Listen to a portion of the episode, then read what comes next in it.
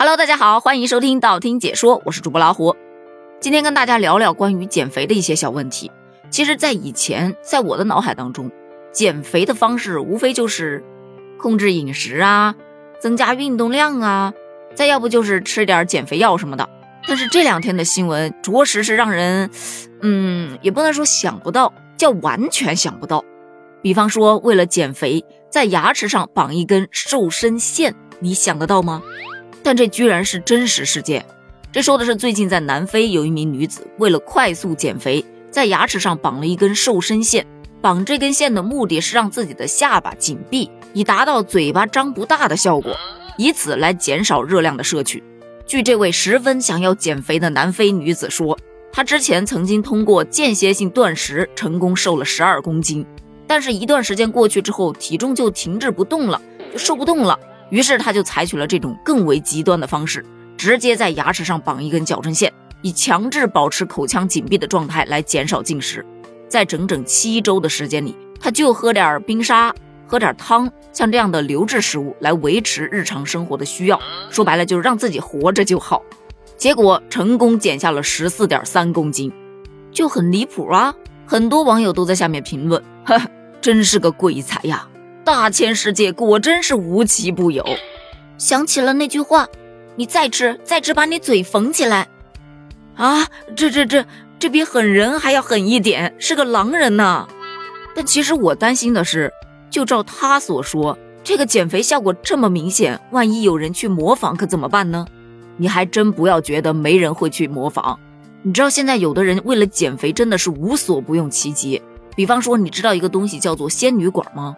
就那种能直接插到你的胃里头去，让你刚刚吃进去的食物顺着那根管子吐出来，一个月可以瘦超过五公斤。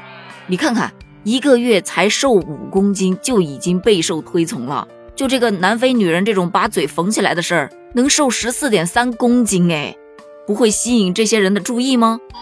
别的不说啊，你看把嘴缝起来是为了减少进食，插仙女管儿是先吃，哎，满足了食欲。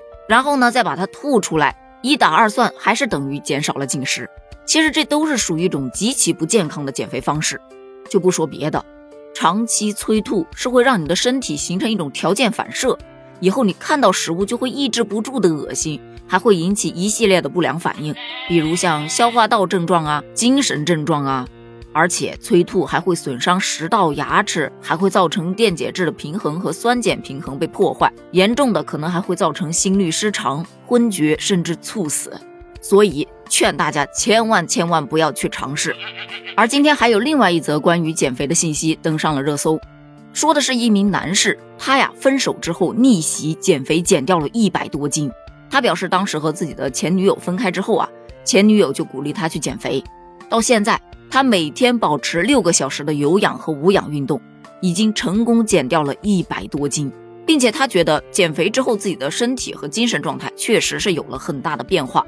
在这条新闻下面，有的人评论的方向有点跑偏了，就说：“果然啊，分手才是最正确的减肥方式啊！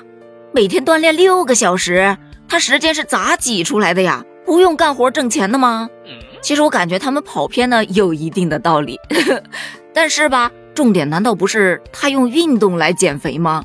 这种方式他最起码是个健康的方式吧，而且他是每天坚持运动，不说六个小时，咱没他那么多时间，对吧？你每天抽个一个小时，再不济四十五分钟，反正你得坚持迈开腿动起来。我真的知道减肥对于很多人来说都是一件非常非常难以坚持的事儿，我身边很多朋友都这样，天天嚷嚷着要减肥要减肥，但是呢。遇到好吃的，嗯，吃；天气不好，不练了。他减得下来才怪呢。